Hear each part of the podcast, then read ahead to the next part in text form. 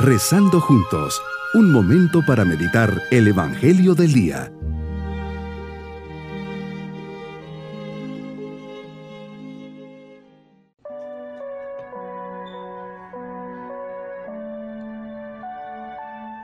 Con especial cariño les saludo en este viernes de la quinta semana de Pascua, dirigiendo nuestra mirada hacia el Señor, sabiendo que su compañía nos llena de alegría y paz. Señor, te agradezco de manera especial el don de la vida. Gracias por haberme llamado a la existencia. Te agradezco los dones, gracias y beneficios que me has dado desde que nací hasta este momento. Dame la gracia de conocerte, amarte, experimentarte e imitarte más y más Inflama mi corazón de amor por ti y por tu reino. Ayúdame a serte fiel y a vivir mi vida de cara a la eternidad a la que me invitas para ser feliz contigo para siempre. Meditemos en el Evangelio de San Juan capítulo 15 versículos 12 al 17, conociendo el corazón del hombre y sabiendo lo que hay dentro de él. Invitas a tus discípulos este es mi mandamiento, que os améis unos a otros como yo os he amado. Nadie tiene amor más grande que el que da la vida por sus amigos. Nos invitas a amarnos los unos a los otros. Qué importante es estar dispuesto a dar la vida por los demás, como lo hiciste tú. El amor así se vuelve algo práctico y real. Medito las palabras del Papa Juan Pablo II Amar, por tanto, es esencialmente entregarse a los demás. Lejos de ser una inclinación instintiva, el amor es una decisión consciente de la voluntad de ir hacia los otros. Para poder amar de verdad conviene desprenderse de todas las cosas y sobre todo de uno mismo, dar gratuitamente, amar hasta el fin.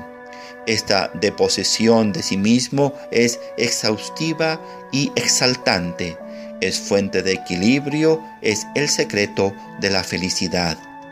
El secreto del amor se encuentra sin duda alguna en el olvido de nosotros mismos. Esposos, ámense ustedes y enseñen a sus hijos a amar. ¿Cuántos matrimonios que enseñan a sus hijos a triunfar en el estudio, en el deporte, en la carrera, y se les olvida enseñarles a amar? Pobrecillos de nosotros, pobrecillos de nuestros hijos, porque seremos nosotros quienes caben la sepultura de la infelicidad. El amor, nos dice San Bernardo, basta por sí solo, satisface por sí solo y por causa de sí. Su mérito y su premio son la misma cosa. El amor no requiere otro motivo fuera de sí mismo, ni tampoco ningún provecho.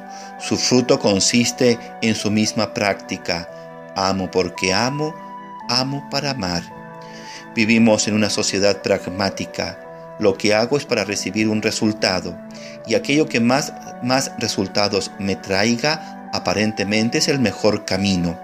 Qué falso es este pensamiento. El amor no se recibe a través de cosas, se recibe a través de gestos y manifestaciones de amor.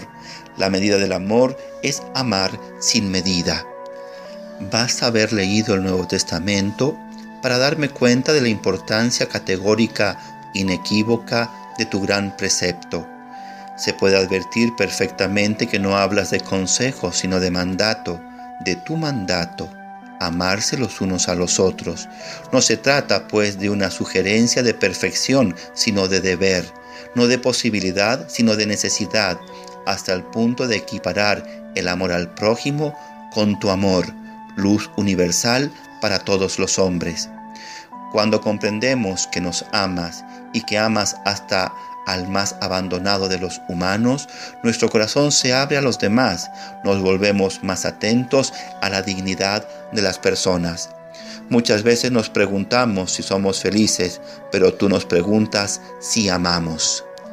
Jesucristo, siendo de condición divina, te despojaste de tu rango y te hiciste hombre por mí. Bajaste al barro de la vida, te hiciste pequeño y conociste en carne propia lo que es el sufrimiento humano por mí. Naciste en la más absoluta pobreza por mí. Sufriste la persecución y el destierro por mí. Viviste 30 años en un pueblo, llevando una vida humilde en la soledad por mí. Sufriste cansancio, desaliento, tentaciones y miedo por mí. Fuiste despreciado, traicionado y abandonado por mí. Moriste crucificado solo por mí, porque me amas. Y por eso me pides que yo haga lo mismo con los demás. Gracias Señor, porque tú realmente has sido quien me ha elegido y no he sido yo quien lo ha hecho. Así me destinas a que vaya y de frutos que perduren. Mi propósito en este día es amar a mi prójimo como me lo ha pedido el Señor, siendo generoso, dando lo que tengo, saliendo de mí mismo para llevar una palabra de aliento, de paz y amistad. Mis queridos niños, Jesús es el mejor amigo que tenemos. Él da su vida por mí y nos pide que nos amemos los unos a los otros. El amor es ser generoso y dar lo mejor siempre a los demás. Tener amor es ser profundamente felices y nos vamos con la bendición del Señor. Y la bendición de Dios Todopoderoso, Padre, Hijo y Espíritu Santo, descienda sobre nosotros. Amén. Bonito día.